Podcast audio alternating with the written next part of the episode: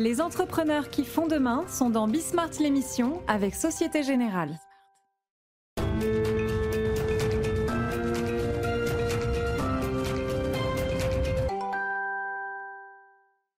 Salut à tous, on est de retour. Euh, beaucoup de choses à vous dire. On va parler euh, pharmacie, on va parler banque et encore plus précisément système de paiement. Euh, truc assez complexe, mais très très intéressant, surtout avec ce qui se passe en ce moment. Vous avez peut-être suivi Ant Financial, la filiale d'Alibaba, là, qui se cote et qui vaut des dizaines de milliards de dollars, qui lève des dizaines de milliards de dollars. Et puis ensuite, bah, deux éléments dont il faut bien penser qu'ils vont revenir à la une. Un, le télétravail, mais alors vous allez voir, là on a un truc mais ultra bluffant à vous montrer. Et puis deux, euh, l'enseignement à distance. Et là, c'est notre success story Open Classroom. Voilà, ça nous fait un beau programme. C'est parti, c'est Bismart.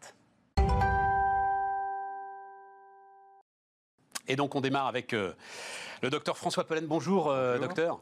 alors sur le bouquin, il y a écrit, et ça m'avait un petit peu inquiété au départ, mais en même temps les éditeurs font leur boulot crise sanitaire, pourquoi il faut presque tout changer? Et je me suis dit, non, pas encore un gars qui va nous dire, si moi j'avais été là, j'aurais fait euh, B plutôt que A, ou C plutôt que D, etc. Et tout. Bon, non, c'est pas du tout ça. Et c'est d'ailleurs un point, moi, euh, depuis 15 ans maintenant que je m'intéresse aux entreprises, un point qui me va droit au cœur, parce que depuis 15 ans que je m'intéresse aux entreprises, je dis, les amis, la santé, c'est pas de l'économie. Enfin, en tout cas, c'est pas du business. Vous ne pouvez pas traiter la santé, la santé et l'agriculture. Deux secteurs, vous ne pouvez pas les traiter comme les autres parce que bah, si on regarde la santé, en fait, il n'y a pas d'entrepreneurs, il n'y a pas de prix ou des prix qui sont fixés de manière administrative. Et il y a un client qui pense, la plupart du temps, que de toute façon, il ne paye pas et que c'est gratuit. C'est un peu compliqué de faire de l'économie là-dessus. Et c'est à ça que répond votre bouquin, euh, docteur, d'une certaine manière. Oui. Alors, euh, moi, mon bouquin, il a euh, pour volonté de répondre, et mon, mon entreprise, mon, euh, mon parcours a pour volonté de répondre à un besoin du patient. Je ne suis pas parti du besoin de la profession médicale, je suis parti du besoin du patient. Faut dire avant, de, de, se lancer là-dedans, parce que je me rends compte, il faut dire quelques, hum, quelques mots de votre parcours. Ouais, un peu atypique. Euh. Bah, un peu atypique, mais enfin, il y a deux branches sur lesquelles on va parler. C'est-à-dire, vous êtes donc euh, ophtalmologue et, vous avez monté un réseau. Alors, c'est un réseau d'ophtalmologie, c'est ça euh, Oui, de centres d'ophtalmologie, de consultations d'ophtalmologie. Oui, exactement. Alors, pourquoi médecin en réseau? Ça répondait à quoi, médecin en réseau? Alors, mettre en réseau euh, des centres d'ophtalmologie, ça répond au besoin qui est au cœur de mon livre, c'est que euh, la santé aujourd'hui, elle ne peut plus être traitée par des hommes et des femmes qui sont isolés. Pourquoi? Parce qu'il y a des défis technologiques aussi dans notre euh, métier. Et il faut investir dans des machines, il faut donc des techniciens, il y a de la télémédecine, il y a de l'intelligence artificielle, et tout ça, ça ne peut pas se faire dans une pièce de 22 euh, mètres carrés, tout seul dans son coin. Qu'est-ce qui arrive quand on fait ça? Le patient, il met des mois à avoir un rendez-vous. Il arrive chez son médecin. Le médecin dit Ah, il faut faire tel examen. Il va envoyer chez un confrère qui fait ses examens. Donc, on va reprendre rendez-vous avec ce confrère qui fait ses examens, qui va les envoyer au médecin et le patient va retourner voir le médecin pour avoir les résultats du, euh, de, l'examen. Vous voyez le temps perdu? Ah, mais on le vit, vous, voyez, on le vit. Vu du côté du patient, comment c'est C'est des mois et des mois parfois avec beaucoup de stress, pour avoir un résultat. Eh bien, moi, je veux que ça, ça soit dans l'heure. Dans voilà. C'est-à-dire le patient, il arrive, il y a toutes les machines, il n'y a pas besoin d'aller chez un tel ou un tel. Évidemment, s'il y a besoin d'énormes machines, de besoins qui sont que dans les hôpitaux, ben on va évidemment euh, envoyer euh, dans le service ad hoc. Mais sur des machines qui sont maintenant standards, eh bien, il faut que les médecins ils aient tout. Et s'ils veulent tout avoir, c'est-à-dire des machines, de l'intelligence artificielle, de la télémédecine, des techniciens, des secrétaires médicaux, eh bien, ça devient une entreprise. Et le problème, c'est que pendant 12 ans d'études, on ne leur apprend pas l'entreprise, on ne leur apprend pas à manager du personnel, on ne leur apprend pas à embaucher, on ne leur apprend pas à savoir comment une machine s'achète et comment on peut la rentabiliser. Et donc, soit ils le font un peu comme ci, comme ça, soit ils se plantent, et soit ils le font pas. Soit ils le font pas. Voilà. Et moi, je veux qu'ils le fassent. Et il faut absolument que la médecine de ville. Vous voyez, je vais vous donner un exemple sur la crise. Alors, mon bouquin il, est quand même très tourné vers le médecin entrepreneur. Oui, il en parle, je vais dire, accessoirement. Mais, mais, la crise, merci, docteur. C'est un révélateur, oui, la crise. On se rend bien compte. On s'est aperçu de quelque chose pendant cette crise sur la première vague. Comme euh, dix ans avant avec le H1N1, c'est que quand il a fallu traiter au niveau euh, gouvernemental euh, très rapidement, on le voit, on va avoir des annonces comme on en a déjà eu, quand il faut faire très vite, on ne peut pas, raisonnablement, demander à 100 000 personnes de s'organiser. Ça n'est pas possible. Alors, qu'est-ce qui se passe Dans les deux cas, que ça soit pourtant dans des systèmes politiques très différents avec Roselyne Bachelot et là euh, avec le gouvernement actuel, on a mis la médecine de ville un peu sur le côté. Et euh, on s'est organisé avec l'hôpital, avec des centres de dépistage, avec tout ce que vous voulez, les ARS, mais pas les médecins de ville. Et pourtant, il y en a, il y en a plus de 100 000. Et ils sont là pour ça. Qui en plus sont, mais, sont retrouvés désœuvrés. mais vous, vous voulez organiser un truc avec eux demain bah, Vous invitez qui autour de la table? Leurs représentants syndicaux euh, eh bien, assez euh, régulièrement. Moi, ce que j'ai voulu, euh, j'ai pris l'exemple de l'ophtalmologie parce que c'était ma spécialité de base, mais eh bien, s'il y avait un problème à traiter d'ophtalmologie, on a des centres dans toute la France, eh bien, on peut être un partenaire qui est écouté au niveau national et on lui dit bah écoutez, il faudrait que vous fassiez ça, ça, ça et ça sur toutes les grandes villes. Est-ce que vous pouvez le faire dans les 15 jours qui viennent? On répond oui, on répond non. Mais si on est tout seul, isolé, on ne peut plus rien faire et on est mis sur le côté, ce qui est un drame. Avoir 100 000 personnes pleines de bonne volonté qui ont les moyens de prendre en charge et qui font. C'est pas une révolution culturelle quand même pour les médecins, parce que vous dites on ne leur a pas appris un, mais bah, ils, font ça aussi parce qu'ils ont envie. Euh, mais la révolution culturelle, la révolution culturelle. Pour libéraux, on dit un médecin oui, libéraux. médecins libéraux, et je tiens beaucoup au fait qu'ils restent libéraux. Je brocarde ça assez régulièrement en disant les seuls libéraux à revenus garantis. Vous voyez, docteur, il y a, quand même une forme d'ambiguïté. Hein, oui, c'est dû au fait que c'est des libéraux qui ont finalement, ils ont des millions de patients, mais ils n'ont qu'un client. Ouais c'est la sécurité sociale, plus euh, les mutuelles. Et, donc, euh, évidemment, c'est euh, c'est administré d'une certaine façon. Mais, mais ils y sont prêts à ce, pardon pour le terme, à ce saut quantique? En tout cas, c'est pas la question de savoir. Je reviens au fait que moi, ce qui m'intéresse, c'est le patient. Hein? donc, quand un patient demande quelque chose, si un patient veut un rendez-vous avec un ophtalmologiste dans des, un ophtalmologiste dans des délais raisonnables, et qu'on lui dit c'est dans six mois, c'est dans huit mois. C'est pas possible, ça ne peut pas durer. Donc il faut qu'on s'organise pour pouvoir réduire les délais. Si on arrête de faire l'administratif, un médecin, aujourd'hui, il fait un petit tiers d'administratif, il fait un tiers de technique, il fait un tiers de médecine pour lequel il a été formé pendant 12 ans. Eh bien, il faut qu'il fasse que de la médecine, pas d'administratif, pas de technique. Et chez nous, c'est ce qui se passe. Il y a un GE qui gère tout l'administratif. Je comprends, docteur. Je comprends votre sujet sur je pars du patient. Pour qu'il se passe quelque chose, il faut quand même que ça parte du médecin, euh, libéral, généraliste. Il faut qu'il soit d'accord avec ça. Il faut qu'il soit malheureux, finalement, d'une certaine manière, pour accepter votre révolution le culturelle. Le médecin, il est malheureux. Il est malheureux depuis, allez, 30 ans. Et pourquoi? Je vais ramener ça à l'avènement d'Internet. Avant Internet, système pyramidal, le grand patron, euh, Jean Gabin, vous voyez, dans le. Et euh, en dessous, tout le reste, et puis en bas de la pyramide, euh, le patient, qui doit être patient, voilà, et à qui on délivre une vérité, et qui prend son traitement, et puis qui revient quand on lui dit de revenir. Et ça, avec Internet, tout a sauté. C'est-à-dire que le patient, il a commencé à être un partenaire du médecin. C'est-à-dire qu'il a commencé à s'informer. Avant, il avait le Larousse médical. Hein. Bon, c'était vite lu. Euh, maintenant, il a beaucoup d'informations, souvent erronées. Il, faut évidemment euh, le remettre dans un chemin euh, approprié. Mais il a beaucoup d'informations. Il va se renseigner sur son médecin. Il va aller regarder ses notes sur Google, etc. Il va prendre rendez-vous sur Internet. Il arrive dans votre cabinet, c'est plus le même que dans les années 80. C'est un patient qui veut participer. Et en face, il y a un médecin qui a été éduqué dans l'ancien système pyramidal. Et il dit, zut, ça marche pas, moi j'ai pas été formé pour ça. Et il est malheureux. Ouais. Et donc, le, le malheur, il est, il est déjà un peu là, et on le voit bien, les médecins, ils- ils- quand vous les interrogez à la télévision sur leur sort, ils rigolent pas tous les jours. Non, c'est vrai. Euh, et donc, il est malheureux. Donc, vous disiez, il faut que le médecin soit malheureux. Ben, malheureusement, il l'est.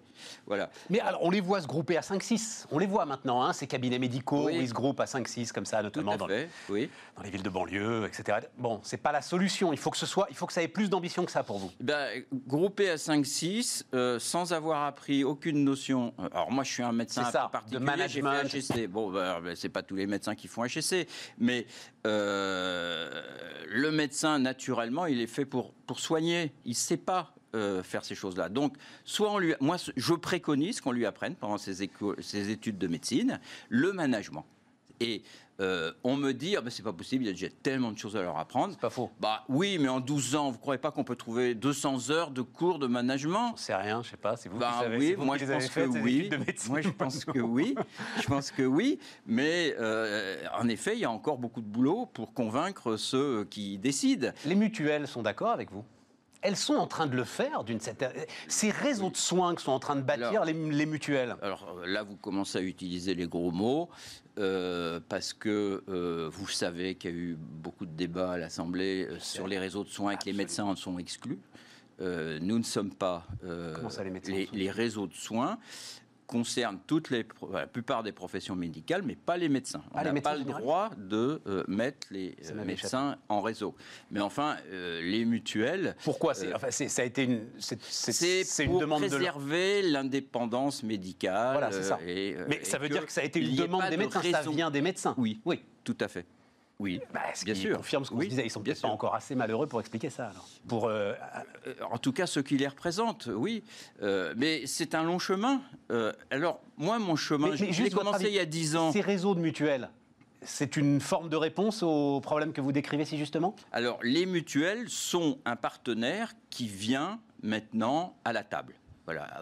Avant, il était juste le payeur. Il, il disait rien. D'ailleurs, la Sécu décidait quasiment pour lui. Ouais. Maintenant, il commence. euh, bon, là. on- il commence surtout à dépenser, à, à se faire prélever un milliard et demi, mais en dehors de ça, euh, il commence à s'intéresser à, à ces sujets-là, euh, avec toutes les réserves que je vous ai dit. Mais en effet, les mutuelles, dans le futur, joueront un rôle. Et, et c'est sûr que pour une mutuelle, c'est plus facile de discuter avec quelqu'un qui a une répartition nationale que là aussi avec des individus Ouais, c'est ça. Vous isolés. dites, en fait, les réseaux de médecins pourraient être de très bons interlocuteurs pour les mutuelles et s'assurer que justement, le, le- alors ce qu'on a appris, euh, enfin ce qu'on a appelé à un moment le- l'exercice comptable de la médecine, mais enfin, il faudra qu'on en dise un mot quand même, hein, parce que euh, Oui. il y a aussi ça comme sujet. Euh, cet exercice comptable ne prend pas le pas sur euh, les impératifs médicaux. C'est-à-dire que euh, là où je rejoins évidemment ma profession, c'est qu'il ne faut pas qu'on soit contraint par des mesures purement économiques. Voilà. Notre décision, quand vous, vous venez me voir pour avoir un diagnostic et une prise en charge, un traitement, vous n'avez pas envie que ma réponse soit due au fait que je me suis engagé à ne pas vous donner tel ou tel médicament, ou au contraire à vous le donner. Ouais. Vous avez envie du meilleur. Ouais, ouais. Et c'est pour ça que je vous disais que mon livre doit être tourné et tourné sur le besoin du patient. C'est pas le besoin des mutuelles, c'est pas le besoin des médecins, c'est pas le besoin de la Sécu, c'est pas le besoin des politiques. Moi, ce qui m'intéresse, c'est le besoin du patient. Et d'ailleurs, euh, il se trouve que j'ai travaillé à Pharma euh, précédemment, j'étais vice-président de, Pfizer, et je, je m'occupais du customer marketing. Alors ça aussi, c'est peut-être un gros mot, mais ça veut dire que je m'intéressais, et c'est pour ça que j'ai eu l'idée de créer ces centres, c'est parce que je partais du besoin du patient et qu'on m'expliquait que le, le patient il avait un problème, et moi je voyais, parce que j'étais ophtalmo, qu'il y avait des réponses. Et j'ai essayé de faire coller le problème avec euh, les solutions. Et c'est pour ça que j'ai quitté une maison qui était quand même euh, très sympathique pour me lancer, repartir à zéro à 53 ans euh, pour fonder Point Vision. Avec mes associés, bien sûr. Docteur François Pelen, donc, qui était avec nous sur Bismart, et maintenant on parle de la banque. Et la banque, c'est Thierry Laborde qui est avec nous. Bonjour euh, Thierry Laborde. Bonjour Stéphane. Directeur général adjoint de BNP Paribas. Et Thierry, il y a un moment que je vous sollicite pour parler d'un sujet alors, sur lequel. Alors, on va parler hein, des, fonds propres, euh, des PGE, de tout ça, enfin de l'actualité euh, immédiate évidemment, mais, mais il y a un sujet en fait qui m'intéresse beaucoup et il se trouve que Thierry est prêt à en parler, donc on va faire ça. C'est tout ce qui entoure les paiements. Alors, vous m'en voulez pas, Thierry, mais je pense que même sur Bismart, il faut qu'on fasse un petit rappel au règlement. en fait, tout a commencé dans mon esprit quand il y a eu. C'était quand? C'était l'été dernier, mois d'août dernier, fin août. Euh, la mise en bourse de la filiale paiement d'Alibaba qui s'appelle Ant Group et dont j'ai vu qu'elle allait avoir une valorisation de 225 milliards de dollars. Oui, 250, 300, elle va même lever 30 milliards. Voilà, 250, 300 milliards. on les connaît bien, hein on les connaît bien. C'est Ant Financial. Ben oui, vous les connaissez. Nous, sommes Thierry, attendez, attendez je raconte un petit peu parce que ma question, ma question c'est mm. comment il se fait que le secteur bancaire européen soit resté à l'écart de ce dynamisme Donc attendez un petit peu parce que euh, je veux pas. Mais alors, comme vous dites 300 milliards de dollars, euh, je pensais que c'était un cinquième, mais non, ça va être la capitalisation boursière de BNP Paribas, c'est un huitième. Oui, c'est ça. C'est aujourd'hui 42 milliards, donc c'est attractif pour ceux qui veulent y investir.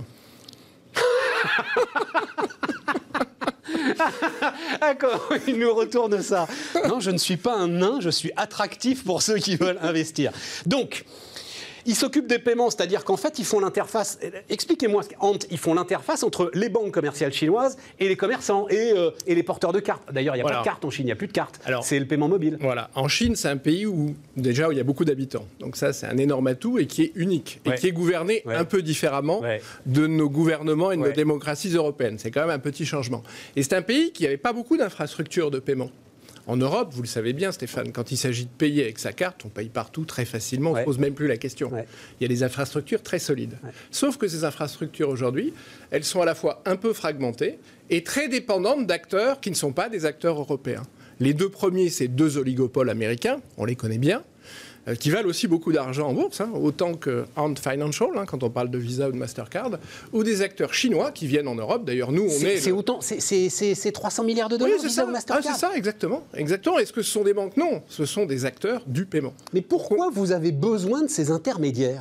Ben pourquoi? Parce qu'aujourd'hui, en Europe, il existe ce que l'on appelle des schemes domestiques. Celui que vous connaissez bien sur votre carte, ça s'appelle CB, carte bancaire. Et à côté, pour payer, quand vous payez en France aujourd'hui, vous payez dans 90% des cas via le scheme domestique CB, qui est le scheme du, de, CB, hein, de cette organisation qui appartient aux banques et aussi aux grands retailers, aux grands distributeurs.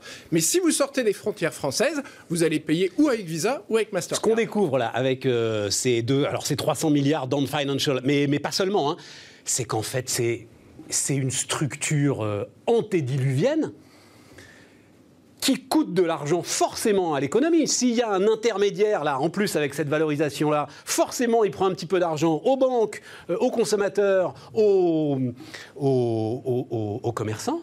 C'est ce qu'on appelle. Dont je ne suis pas sûr qu'on ait besoin quand je vois toutes ces histoires là. Ah, on est bien d'accord. Eux s'en passe, on est d'accord. Exactement. Ça s'appelle un modèle trois coins. Quand vous êtes dans un modèle trois coins, c'est American Express, c'est ce type de modèle. Vous êtes à la fois l'intermédiaire du porteur, du consommateur, et l'intermédiaire du retailer. Donc entre les deux, vous mettez le pricing que vous voulez.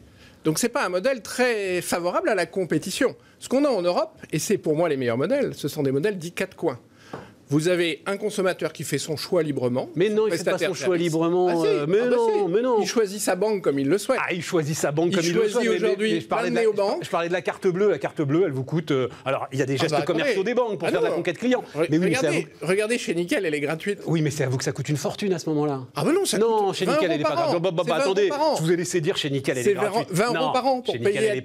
Oui, mais vous payez à la transaction. Vous payez pas à la transaction. Vous payez 20 euros par an pour avoir votre carte, qui peut être même l'équivalent d'une carte premier, ça s'appelle la carte Chrome. Bon, enfin bref. Les banques. En, tout cas, ça coûte de l'argent. Non, non, mais c'est le truc qui me fascine. C'est-à-dire, il y a. Euh, et puis alors, euh, ok, nickel, mais enfin, l'ensemble de ceux qui nous écoutent, ils nous regardent, ils savent, ils voient arriver tous les ans sur euh, leur relevé. Alors, c'est pas énorme, mais c'est, j'en sais rien, 80, 90, 100 euros, 120 euros d'un bout de plastique dont je me dis qu'il ne sert à rien et que vous êtes peut-être même en train de le faire sauter. Alors, parce que si vous êtes là, c'est donc que, alors juste un mot quand même, parce que je continue, parce que dans toute cette histoire, il y a eu aussi cet été l'ensemble du scandale Wirecard, qui était sur ce métier-là aussi, on est d'accord hein Sur le métier de l'acquisition de flux de l'autre côté, côté commerçant, très peu côté émission de cartes pour le porteur pour le consommateur. Ça veut dire quoi Dans le modèle 4 coins, ce qu'il faut bien comprendre, il y a deux, deux intervenants.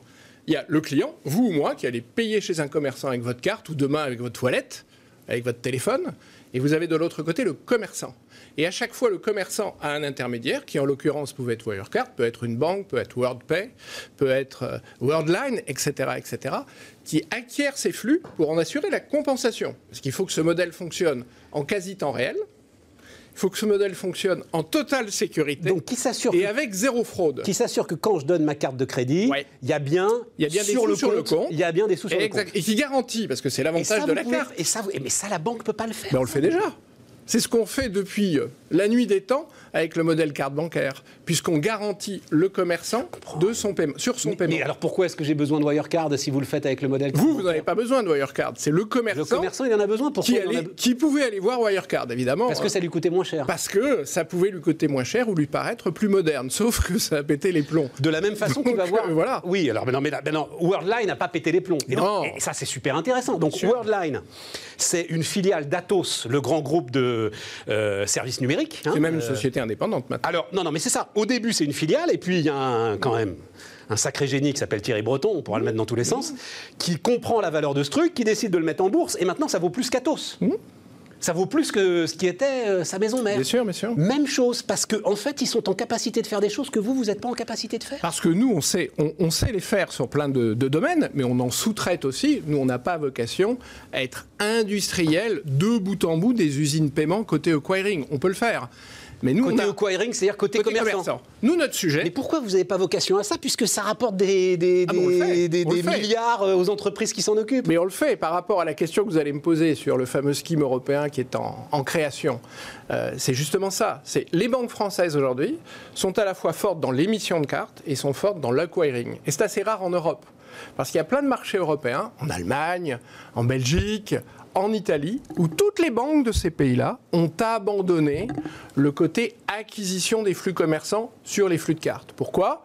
Parce que ça coûte cher, c'est beaucoup d'investissements industriels, et elles ont fait d'autres choix que celui-là. D'accord. Donc l'idée, et ça c'est très important pour trois raisons, c'est de créer un scheme européen qui va permettre à tous les consommateurs européens, à tous les retailers européens, de pouvoir payer, être payé en utilisant ce système, pour trois raisons fondamentales. Pourquoi on veut cette indépendance en Europe? On parle souvent de grands mots, mais le mot important, c'est indépendance. C'est l'initiative européenne des paiements, hein, ce que vous êtes en train de me décrire. Exactement, c'est ce qu'on appelle l'EPI, European Payment Initiative. Donc la société vient d'être créée la semaine dernière à Bruxelles. Nous l'avons créé. 16 banques européennes qui vont être euh, rejointes par d'autres acteurs, d'autres banques, mais aussi ce que l'on appelle des, des parties tierces. Ça peut être des opérateurs comme ceux que l'on a cités tout à l'heure qui peuvent nous rejoindre pour créer un écosystème européen et qui va permettre de garantir l'indépendance de l'Europe sur trois niveaux. Le premier niveau, c'est la continuité d'activité. Ceci en Europe, vos paiements sont dépendants d'un grand scheme américain ou chinois se pose une question, un moment de continuité d'activité. Première raison. Deuxième raison, la protection des données. On sait bien qu'avec des données de paiement, on trace tous les comportements. Et le rapport à la privacy en Europe est différent de celle qu'on peut connaître en Chine, de celle qu'on peut connaître aux États-Unis. Donc il est très important d'avoir là aussi une garantie pour tous les consommateurs européens d'une bonne protection de leurs données de paiement. Puis la troisième raison, c'est le prix. C'est que quand vous êtes dans des situations d'oligopole, vous faites vos prix et vous facturez les fees. Et plus vous êtes seul, plus vous montez les prix.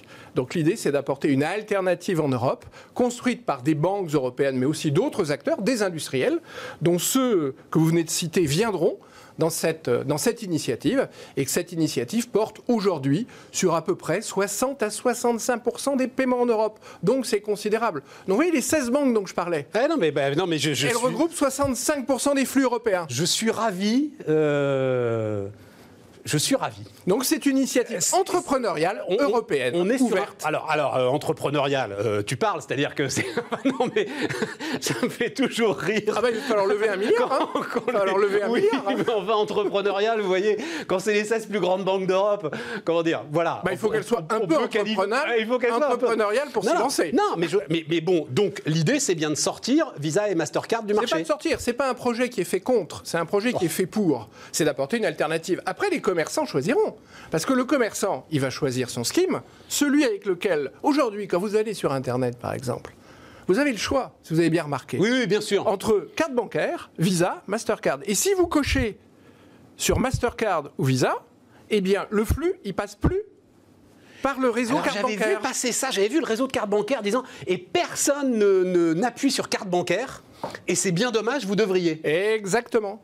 Et c'est la même chose chez le commerçant. Le commerçant peut choisir de paramétrer carte bancaire. mais là, il faut, que, il faut que vous, vous, mettiez un truc, je sais pas, un truc patriotique, vous voyez. Ah, il, faut, il va falloir que vous mettiez un bouton. Euh, il faut investir. Cocher là pour l'avenir de l'Europe, enfin un truc comme ça. Quoi. On peut imaginer plein de choses, mais il faut une belle marque européenne. Donc l'idée de pays, c'est d'inventer dans l'année qui vient une belle marque européenne pour que ces, ces, ces nouveaux moyens de paiement très innovants arrivent en Europe à partir de 2022. Alors c'est de la carte, mais pas seulement. Et ça, c'est un point très important, Stéphane, c'est aussi du, du wallet, du digital.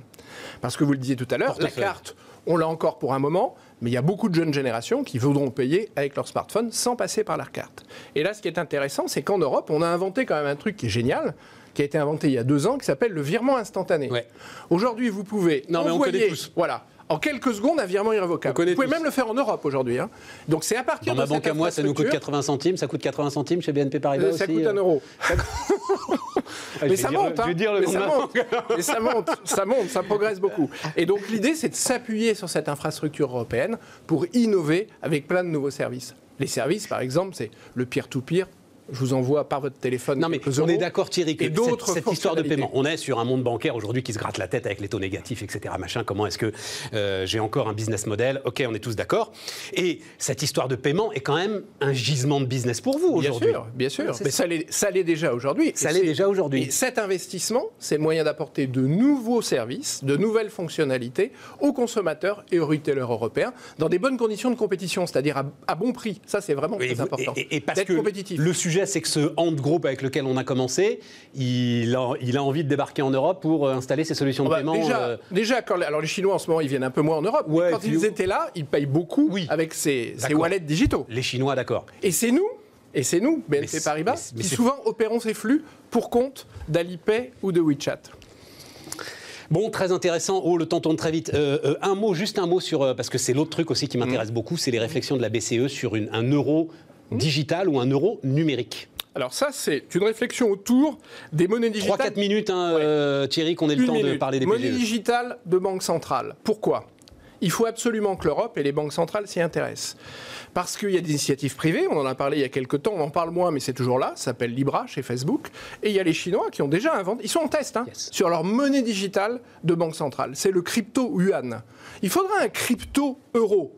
Ça ne remplace pas tout ce qu'on vient de se dire. C'est quelque chose qui amènera une alternative au Bitcoin ou mais je comprends pas pourquoi. Mais je comprends pas pourquoi Thierry. Puisque c'est de l'euro, ça restera de l'euro. Oui, qu'il soit crypto dans une blockchain ou qu'il soit dans ma poche, c'est le même euro. Oui, il aura le même cours. Mais dans ces cas avec la même banque centrale. Mais dans ces cas-là, pourquoi vous allez investir en Bitcoin Vous avez besoin d'une alternative ah ben si je veux investir en Bitcoin, c'est parce que je suis, euh, alors soit je suis ultra spéculateur, soit c'est parce que alors j'ai un espèce de libéralisme forcené qui me fait refuser toute action des banques centrales et que je veux une monnaie libre de la pression politique. Ce ne sera pas le cas du crypto-euro. Mais il faut se poser la question, il n'y a pas de décision prise à ce stade, hein, que l'Europe se pose la question, faut-il et pourquoi faire, pour quels usages un crypto-euro demain Cette réflexion, elle est ouverte, elle se fait avec les banques commerciales, elle ne se fait pas sans nous.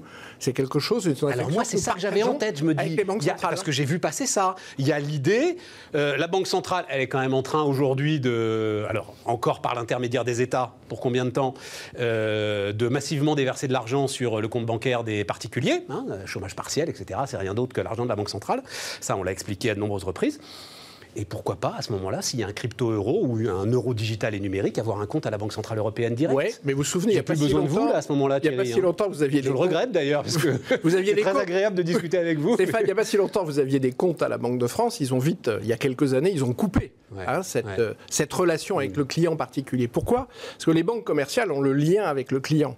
Donc les, banques commerciales, et on l'a vu sur le PGE, ça assure une granularité de distribution à nulle part ailleurs. Et qui connaît les clients? C'est pas une banque centrale qui connaît un individu. C'est bien une banque commerciale qui connaît son client. Donc ça vous inquiète pas le, fait que j'ai, parce que je pourrais avoir les deux, je pourrais avoir un compte à la Banque Centrale Européenne et puis un compte euh, chez vous. Ce qui est important, euh, c'est de co-construire ensemble. C'est ce qu'on a fait avec le PGE, avec le gouvernement français. Hein. On a fait une co-création entre le privé et le public et le gouvernement qui a été assez exceptionnel dans ses résultats. Et c'est d'ailleurs ce qu'on ce qu'on est en train de faire sur les fonds propres. Oui, alors allons-y. Bah, les fonds propres, c'est formidable, hein, Thierry Je vous fais les liens. Là. On va y aller. On va vous, ah, vous laisser. Dans les fonds propres, c'est très simple. oui, non, justement, c'est pas simple du tout. Alors, si, en fait, c'est assez simple dans l'esprit. On a traité le sujet de la liquidité des entreprises. C'est fait. Euh, il faut maintenant traiter le sujet de la solvabilité. C'est un sujet, vous avez raison, très sérieux, avec des failles de marché. Il y a beaucoup d'argent de, private equity, euh, d'argent. Donc solvabilité, c'est est-ce qu'on sera un jour en mesure de rembourser la dette C'est le capital. Et le capital, ça permet quoi? Ça permet de rembourser sa dette, mais ça permet surtout de s'endetter en plus pour acquérir, développer, investir. Et aujourd'hui, l'investissement, il est très dématérialisé. Tout à fait. Donc il est difficile parfois à financer. Donc il faut des fonds propres. Sur le sujet de la solvabilité, nous déjà, chez BNP Paribas, par nos ressources propres, on a décidé de doubler les montants de capital qu'on met dans les entreprises en Europe. On va passer 2 à 4 milliards à horizon 4 ans.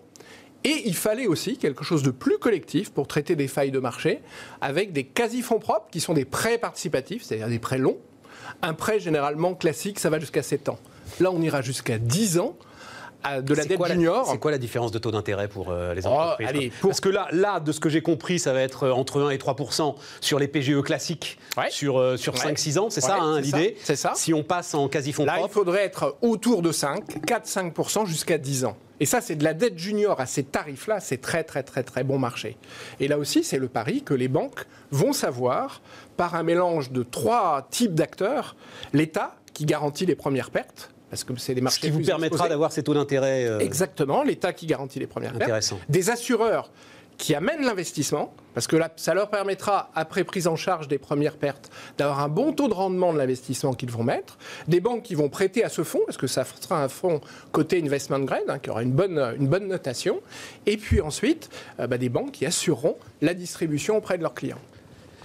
D'accord, ça, va être, ça va être un fonds. Hmm qui ensuite permettra... Les, banques origines gardent une petite partie sur leur bilan, disons 10%, et ensuite les 90% les cèdent à un fonds qui bénéficie d'une garantie en première perte de l'État, en gros 10% des montants levés, et ça permet de distribuer de l'ordre de 20 milliards de quasi-fonds propres entre 7 et 10 ans aux belles PME et ETI françaises. Oui, Donc ça a un vrai sens. A, oui, oui, et quelque part, oui, mais alors le problème, oui, oui, mais, non, non, non, mais comme vous l'avez dit, aux belles PME, c'est-à-dire, c'est pas ceux qui, ah, pas contrairement à ce qu'on a pu croire à un moment, c'est pas, pas ceux qui auront du mal à rembourser qui bénéficieront de cette structure de fonds propres. Non, c'est celles qui ont un projet et qui ont des projets d'investissement et dont il faut absolument soutenir l'investissement. Et alors deux choses. Vous avez dit d'abord un truc super important. Euh, on n'insiste pas assez. Vous avez du mal, vous aujourd'hui, à évaluer le risque des investissements digitaux, des investissements immatériels. C'est compliqué pour une banque bah, aujourd'hui par rapport à une machine, à un actif euh, tangible, solide que vous rentrez dans un bilan. Le problème, c'est qu'il n'y a pas de garantie. C'est compliqué à garantir. Donc, il faut une bonne structure financière. c'est ça. D'où l'importance pour toutes ces PME, toutes ces ETI. Et Dieu sait si les patrons d'entreprise sont entrepreneurs en France. Hein. Moi, je les vois. Ils ont, ils ont géré cette crise de façon remarquable, avec d'ailleurs beaucoup de prudence. Beaucoup de l'argent du PGE est encore sur les comptes. On nous dit 60% à peu près. 60-65%.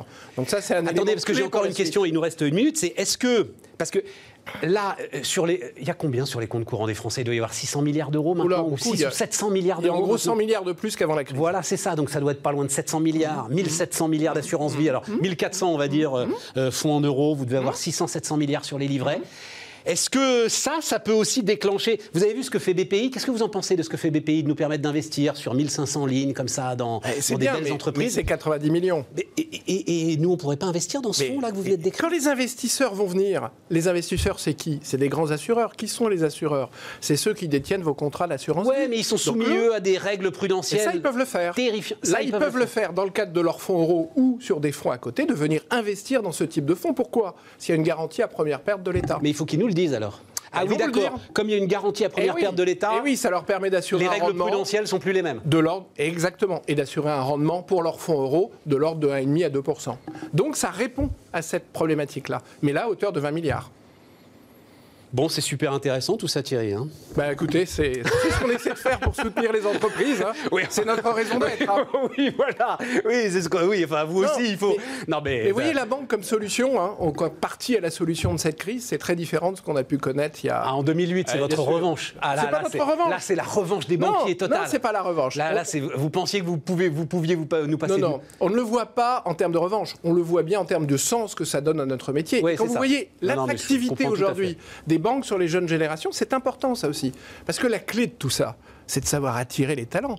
Pour être performant demain, c'est que les meilleurs talents, une partie d'entre eux, acceptent de venir mais dans des entreprises comme les nôtres. Au-delà de ça, le grand discours post-2008, ça a été de dire les entreprises sont trop dépendantes, les entreprises européennes, françaises sont trop dépendantes des banques. Pourquoi est-ce qu'on ne va pas se financer sur les marchés comme les américaines? Et on se rend compte que là, quand il y a un vrai coup de grisou, le gouvernement américain est beaucoup plus embêté pour aller distribuer le pognon euh, directement dans les entreprises parce qu'il n'y a pas de réseau bancaire. Exactement. Et en France, ça a plutôt très très bien marché. J'avoue. Merci Thierry. Merci Stéphane. Thierry Laborde, donc directeur général adjoint de BNP Paribas, était notre premier invité, l'automobile maintenant. On repart les amis alors avec un truc ultra bluffant. non, Romuald, c'est ultra bluffant. Vous savez euh, ce qu'on va faire Donc, euh, Romuald Boulanger est l'un des cofondateurs de La Vitre. La Vitre, ouais, La Vitre. Ce qu'on va faire, c'est qu'on va regarder, parce qu'on ne peut pas décrire ce que vous faites. Donc, euh, ça va s'afficher là, à côté de moi. Et, on va regarder ce que c'est. Regardez ça. Vous me décrivez ce que c'est, là, euh, ce qui se passe, euh, Ce qui se passe, c'est qu'on est dans, nos bureaux et on a des bureaux qui sont, euh, qui sont de, à Paris. Et on a deux de mes collaborateurs qui ont besoin d'échanger euh, ensemble. Et simplement, euh, on toque à la vitre comme on toquerait euh, à. Et donc il y en a un qui est à Paris, un qui est à Nantes, un qui est à Nantes, un qui est à Paris. En fait, c'est ça, le, ça le truc. De ce qu'on voit là en ce moment. Là. Et de ce qu'on voit là en ce moment. Et on a l'impression qu'il est à la porte, le gars. quoi. C'est ça. L'idée, c'est ça. C'est d'avoir. c'est de Nous, notre volonté, c'est de faire disparaître l'aspect technologique et donc de faire en sorte que d'être devant, un, devant, devant une personne et pas devant un écran. Euh, le but, c'est ça. Euh, c'est pour ça qu'on a, en fait, on, voit, on a un écran de grande taille qui va être euh, en mode portrait, en vertical. Ce qui permet de se voir de plein pied. Donc je, vais vous voir des. Attendez, attendez, parce que je veux juste. Parce qu'il a fait Toc Toc, mais on va la revoir. Je pense que c'est une boucle qui va tourner, donc on va la revoir. C'est tellement bluffant. Il a fait Toc Toc sur le. Sur l'écran. Sur l'écran. Mhm. Mais il avait pris rendez-vous avec le gars quand même. C'est pas le gars qui est à son bureau, qui entend Toc Toc et qui y va. Alors tout on peut, les deux sont possibles. Ça peut marcher comme ça. ça. peut marcher. Parce qu'en fait, si aujourd'hui on a tous dans, dans, les boîtes, on a tous notre instant, euh, notre message euh, chat. Ouais. Donc euh, moi, je, on discute avec quelqu'un, puis on va se dire, bah, viens, on prend un café 5 minutes, on discute d'un sujet. Oh, le truc dingue. Et à ce moment-là, on se met devant la vitre. Ouais. Et l'idée, bah, on se rejoint. L'idée, c'est de se rejoindre à la vitre, comme on se rejoint à la machine à café. Mais c'est ça. Et du coup, alors, soit on l'a prévu, on, a échangé trois minutes et on se dit on se rejoint, ou alors même, je suis devant la vitre, je, je toque, pour interpeller quelqu'un parce que je le vois, euh, je le vois et j'ai envie de lui parler. C'est euh, aussi simple que ça. Non, mais comment ça, tu le vois La vitre, elle, est, elle, peut, elle peut fonctionner en permanence. Elle, en fait. elle est faite pour ça. Elle est faite pour ça. parce que là, elle était floutée au départ quand on voit le, là, la porte était fermée en fait. C'est ça, c'est-à-dire que comme une, euh, comme une, comme les parois de salle de réunion. vous savez quand c'est c'est un peu flou, on voit s'il y a du monde, on voit s'il y a de la lumière, mais on ne peut pas voir ce qui se passe. L'idée, c'est la même chose. Soit la vitre, on va la laisser ouverte en permanence, puisque c'est le but de départ. Hein.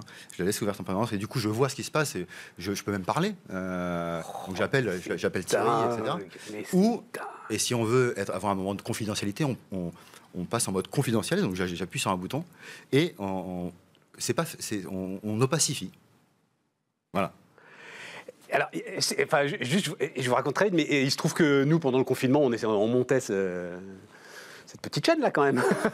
Bravo d'ailleurs. Et en fait, et en fait le truc, non mais euh, j'avais trouvé en fait d'ouvrir une euh, conférence Zoom, de laisser le feed, et en fait, mais, mais c'était imparfait, mais il y avait un petit peu quelque chose comme ça, voilà. Et donc euh, on pouvait avoir l'impression qu'on était à peu près dans la même pièce.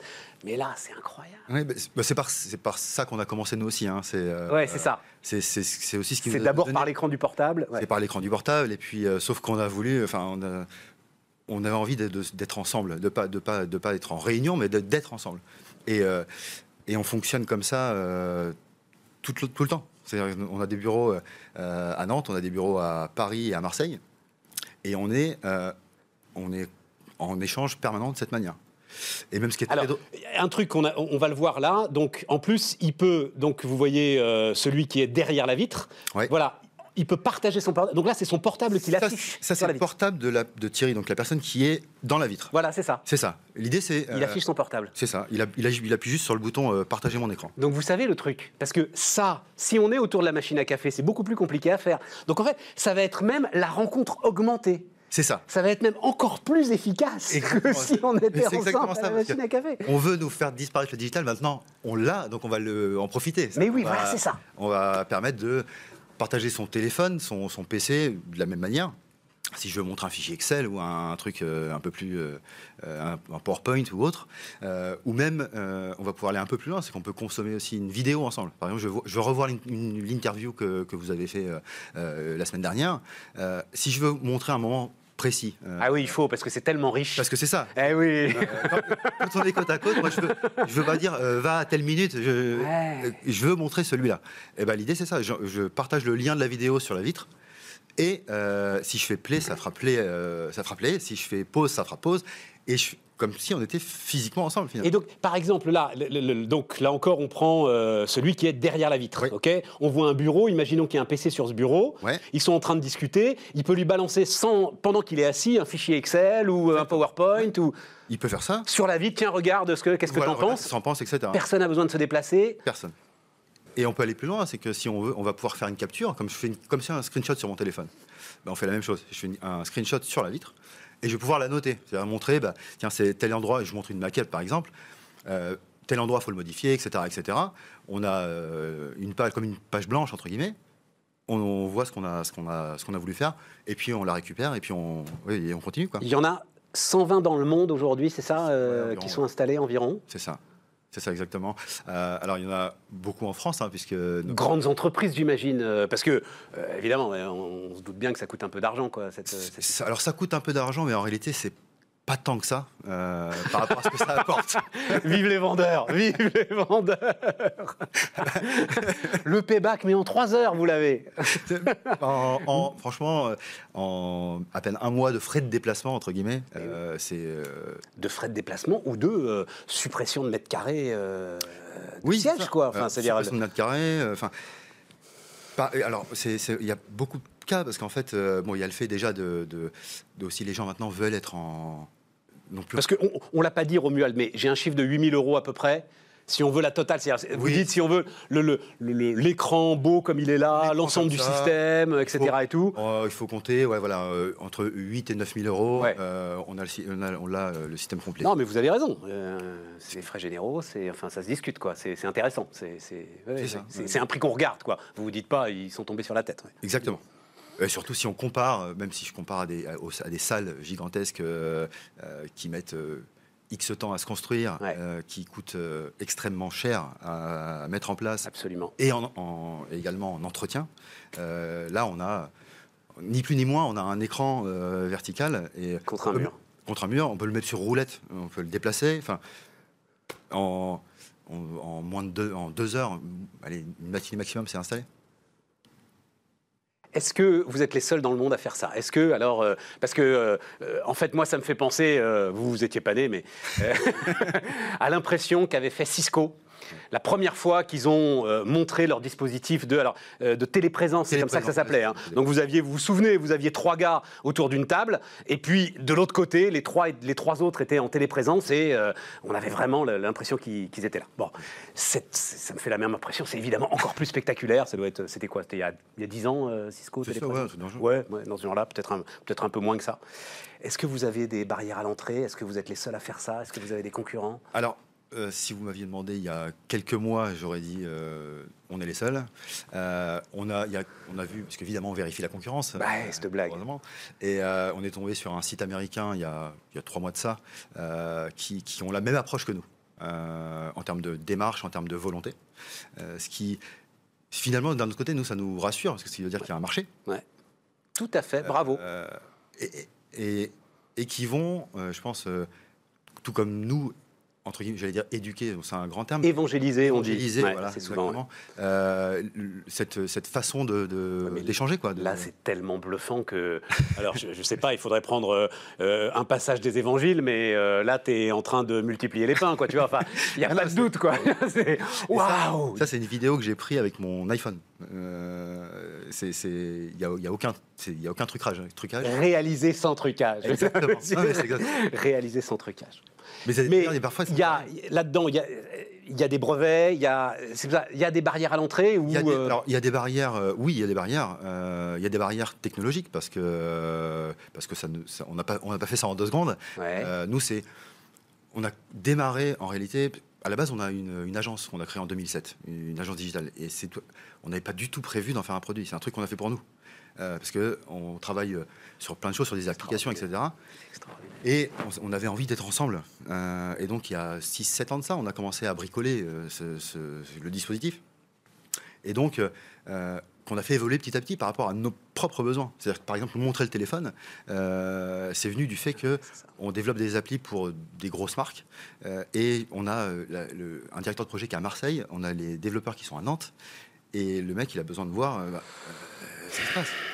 et donc, on, a fait évoluer petit à petit. Et euh, donc, il y, a des barrières technologiques. Je pense qu'on a pris un peu d'avance là-dessus, euh, tant sur la partie euh, performance que sur la partie qualité, que sur la partie. parce qu'il y a aussi le fait de prendre en compte l'aspect sécurité de nos clients. Donc ça, c'est, on essaie de respecter toute la chaîne de valeur et d'être totalement transparent avec nos clients. il y a, voilà. Bon, Romuald, chapeau. Je suis Merci. Donc ça s'appelle Lavitre. Comment on le trouve c'est, euh... Lavitre.fr. Lavitre.fr et... et... on tombe dessus. Euh, il y a ah oui, une agence digitale. Euh, j'imagine que vous êtes au sommet du référencement, sinon. Euh, voilà, il y a ça et puis on travaille avec nos partenaires qui sont tous, qui sont intégrateurs. Donc les, nos clients peuvent tout commander directement chez leur, chez leur intégrateur habituel. Parfait. Voilà. C'est Saint-Gobain en fait. Bravo. Romuald Boulanger, donc, euh, dernière partie de Bitsmart, tout de suite, les amis. Dernière partie, donc, ça s'appelle Combat d'entrepreneurs. Et pour le coup, alors Pierre Dubuc, le fondateur de, co-fondateur, parce que vous étiez deux quand même, hein, euh, d'Open Classrooms, euh, il en a un sacré de combat. Enfin, je vous le disais tout à l'heure, je, je, ne comprends même pas ce que vous voulez faire, euh, Pierre. Donc euh, voilà, il va falloir l'expliquer. Mais c'est sur les côtés entreprise à mission. C'est là maintenant, hein, euh, mesdames, messieurs. Vous en pensez ce que vous voulez. Ça s'impose. L'entrepreneur. Pierre, vous êtes peut-être l'incarnation aujourd'hui de ce qu'est l'entrepreneur français de ce de, cette décennie, voilà, Open Classrooms, peut-être Licorne, enfin on n'en sait rien, en tout cas un vrai succès entrepreneurial. Et vous êtes, mais vous allez au-delà de tout sur le, côté entreprise à mission. D'abord, Open Classrooms, tout le monde connaît, formation à distance, cours à distance, formation qualifiante, on obtient des diplômes à distance. Il y a 20 ans que vous avez dit c'est comme ça que ça se fera. Le monde entier maintenant dit ouais, au fait c'est comme ça que ça se fera. Est-ce que vous êtes pris de vitesse par ce qui est en train de se passer?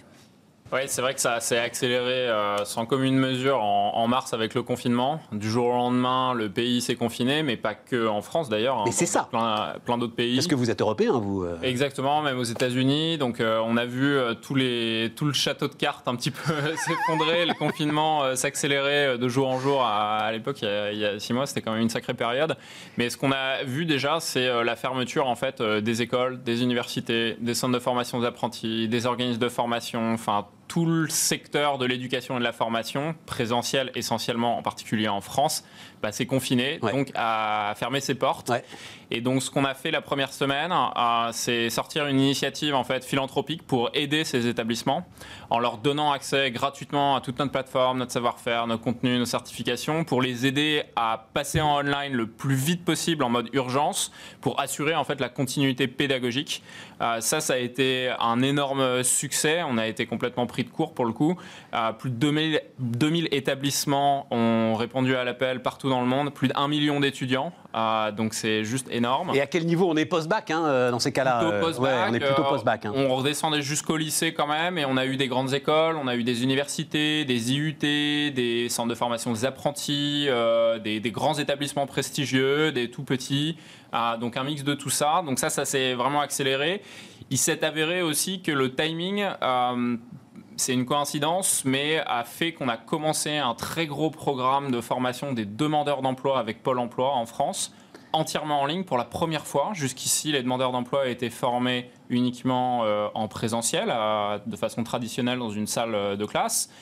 Et puis, euh, il y a eu un marché public l'année dernière. On a gagné euh, un, certain nombre de lots de ce, marché. Et ça a commencé la première semaine du confinement. La vraie rupture, Pierre, c'est qu'on pouvait tous avoir des doutes, pas vous. Hein. et d'ailleurs, il y a du coaching. Hein. Enfin bon, on n'a pas le temps d'en parler là, mais Open Classroom, c'est pensé voilà, pour que la formation à distance soit une vraie formation, à fond. Bon.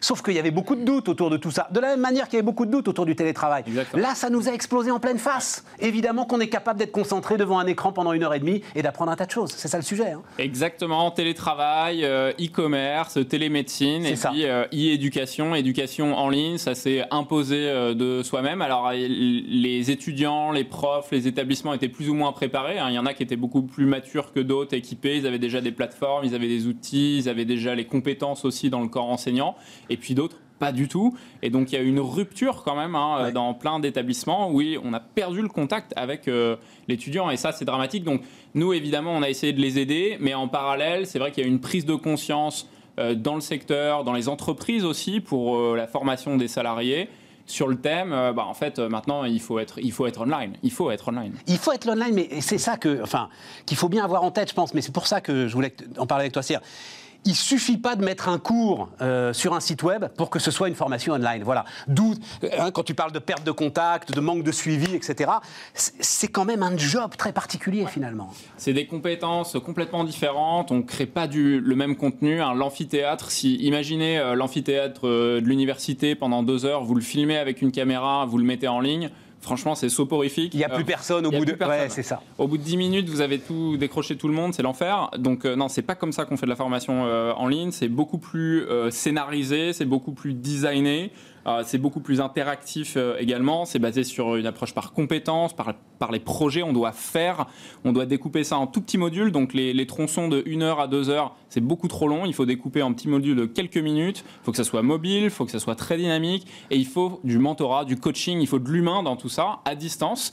Et c'est ça qu'on fait chaque semaine en one-to-one, de l'humain, du mentorat. C'est ça qui nous mène euh, au diplôme et au job à la fin, parce que notre objectif, c'est l'emploi. Et donc là, ça va être une sacrée accélération quand même, forcément. Euh, là, on a au, début du confinement, on a eu un pic de 80% de trafic, euh, donc euh, quasi doublé. La, boîte fait plus que doubler cette année. On devait faire 100-120% de croissance. On va faire plutôt 120-150% de croissance cette année. On a embauché des dizaines de personnes pendant le confinement à distance. Mais du coup. donc c'est une autre, c'est une autre époque. C'est très excitant évidemment, mais mais ouais, il y a une vraie bascule dans dans le marché, c'est clair. Alors, cette histoire d'entreprise à mission. Euh, donc, euh, vous êtes devenu, au titre de la loi Pacte, hein, euh, je ne vais pas vous refaire l'article, hein, entreprise à mission. C'est ça. Et vous allez au bout du concept. Je vais vous lire, hein, parce que, allez lire, vous avez écrit un petit texte sur LinkedIn, Pierre, assez court d'ailleurs, vous reprenez, vous reprenez votre mantra de si on fait trop long à la fin, il n'y a plus personne. Bon. Et donc vous dites, euh, entreprise à mission, il faut qu'on apporte la formation finalement à ceux qui en ont le plus besoin et à ceux qui euh, sont le plus euh, fragiles. Ok, finalement, on a vu pas mal d'entreprises se mettre dans cette démarche. Mais vous allez encore plus loin. La différence, écrivez-vous, réside dans l'intention.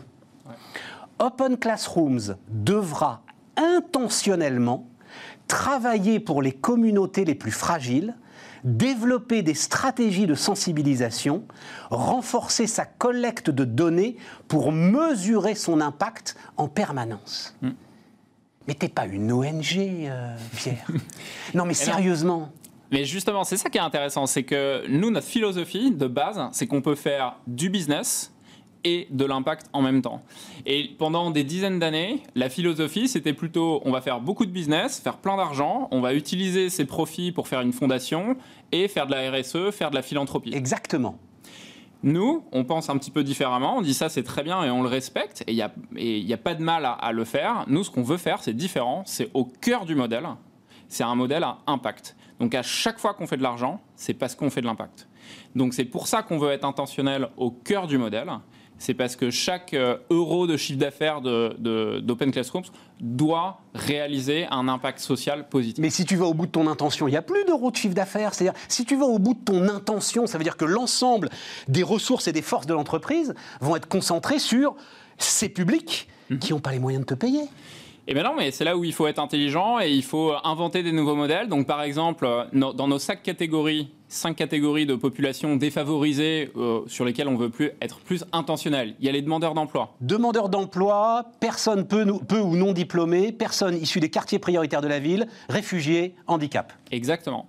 Et là-dessus, bah, il y a en fait des financeurs potentiellement. Il y a des employeurs les demandeurs d'emploi, il y a Pôle emploi. J'en parlais tout à l'heure. Boum, on a commencé un gros programme de formation des demandeurs d'emploi à distance. Donc le financement, dans ce cas-là, il vient de Pôle emploi, notamment. Donc hein, vous devenez une sorte d'excroissance des services publics et des différents services publics qui s'occupent de, ces, euh, euh, de ces populations en difficulté pas que, parce que notre but, c'est pas devenir une filiale de l'État, hein, pour, être, pour être clair. Mais par contre, oui, on travaille avec euh, les collectivités euh, publiques pour le financement, mais il y a aussi les entreprises. Les individus en direct aussi se financent par des moyens aussi soit directs. Le, but, c'est le plus accessible possible financièrement. Ça veut pas dire que c'est tout le temps gratuit non plus, mais en tout cas que c'est accessible économiquement. Grosso modo, si je vous donne le, le mois dernier, on fait un tiers de business avec les collectivités publiques, un tiers de business avec les entreprises, un tiers de business en B2C. Donc c'est très équilibré. Ça, c'est écrit dans les statuts. Hein c'est écrit dans les statuts de l'entreprise, c'est écrit dans les packs d'actionnaires. Voilà. On a signé dessus et c'est opposable euh, par toutes les parties prenantes vis-à-vis de l'entreprise. Je vais te dire, c'est là où j'ai un sujet. C'est toujours la même chose en économie, ce qui se voit, ce qui ne se voit pas. Mm. Ce qui se voit, c'est incroyable, formidable, euh, Pierre. J'écoute ça et je respecte et je me dis surtout, cet homme est en train de trouver son bonheur. C'est ça, Pierre, non hein, C'est la quête du bonheur. pour toi, pour l'ensemble de tes équipes. Ce qui ne se voit pas, c'est. Tu vas toujours avoir besoin d'investisseurs pour investir pour la croissance d'Open Classrooms. Bien sûr. Ils vont peut-être se poser des questions, ces investisseurs. Eux, ils sont à la recherche de la rentabilité. Est-ce que ça vraiment, ça va me donner la meilleure rentabilité possible? Et est-ce que tu risques pas, justement, en faisant fuir ces investisseurs, de t'affaiblir petit à petit, Pierre, et de plus pouvoir, justement, euh, euh, remplir cette mission qui tient tellement à cœur. Et c'est une super question. Et nous, on pense que tu peux faire de la croissance incroyable. Et d'ailleurs, cette année, je disais tout à l'heure, on fait une croissance à trois chiffres. Oui, mais il faut qu'elle soit hyper rentable. Il ne faut pas seulement que ce soit une croissance. Euh, bien sûr mais ça n'empêche pas. Et, d'ailleurs, ce qu'on a essayé de faire dans notre rapport d'impact qu'on a publié hein, sur notre site internet, c'est qu'à chaque fois qu'on fait une recommandation pour être plus intentionnel sur ces publics, on le connecte à l'impact économique. C'est-à-dire que toucher davantage les demandeurs d'emploi. En fait, les demandeurs d'emploi, c'est un public qui est mal desservi en termes d'éducation et de formation, qui est sous-formé. Donc ça veut dire que c'est un marché qui est mal servi. Donc si nous, on est plus intentionnel, on va toucher des gens qui sont mal servis. En plus, vous savez quoi C'est c'est moins cher de toucher en termes de marketing les demandeurs d'emploi. C'est une cible qui est moins chère. Oui, ça c'est sûr. oui, ça, j'avais pas pensé à ça. Ça a du sens. C'est ça qui est incroyable, c'est que vous arrivez à aller sur des marchés qui sont nouveaux, qui sont maltraités. Ça a du sens économiquement. On est capable de faire des rentabilités qui sont très élevées sur ces publics-là. Mais il faut être plus intentionnel. Il faut peut-être euh, euh, réfléchir un petit peu plus longtemps que euh, le truc. Euh, classique, mais on est capable de faire une grosse euh, croissance, très grosse, à trois chiffres, rentable, avec des hauts niveaux de rentabilité et avec de l'impact social positif cette histoire d'intention quand même. Euh, bon, on est au bout et c'était passionnant, hein, Pierre. J'ai discuté de la même chose avec Brice Rocher. Mm. Là encore, entreprise à mission, hein, Yves Rocher, je ne sais pas si vous avez vu cet entretien, passionnant. Lui, il met quand même, et il le dit, le profit de l'entreprise avant sa mission. Mm. Toi, tu inverses nous, c'est la mission. Tu inverses les facteurs. La première, la, première base de l'entreprise, sa raison d'être, c'est la mission de l'entreprise d'Open Classrooms, c'est rendre l'éducation accessible. Make education accessible. C'est ça notre base. Et pour le faire, il faut être profitable. Pour le faire, il faut faire les profits les plus gros possibles, parce qu'avec ces profits, on va pouvoir réinvestir, on va pouvoir grossir, on va pouvoir investir et faire des parce que et lever des fonds et non mais je l'ai dit d'un mot mais mais on doit être formidablement heureux de faire ça non? On doit... ah, c'est génial. Bah en tout cas et surtout on a un pouvoir d'attraction. Oui voilà c'est ça. Bien sûr. En, termes de marque employeur c'est incroyable évidemment en termes d'attraction et de, de, rétention. Mais même pour les investisseurs c'est ça qui est intéressant c'est tu disais tout à l'heure les investisseurs mais eux ils cherchent la rentabilité. Ouais. mais de plus en plus il y a des investisseurs qui cherchent aussi l'impact qui cherchent aussi la marque qui cherchent aussi des modèles nouveaux, innovants. Et on a des investisseurs qui nous disent, bah, en fait, la différence chez vous, c'est que vous faites une très grosse croissance, vous avez des profits, de la marge, etc. Mais l'aspect impact, il est tellement développé qu'on a envie d'en faire partie. Pierre Dubuc, cofondateur d'Open Classrooms, était notre dernier invité du jour sur Bismart. Les amis, on se retrouve demain. Les entrepreneurs qui font demain sont dans Bismart l'émission avec Société Générale.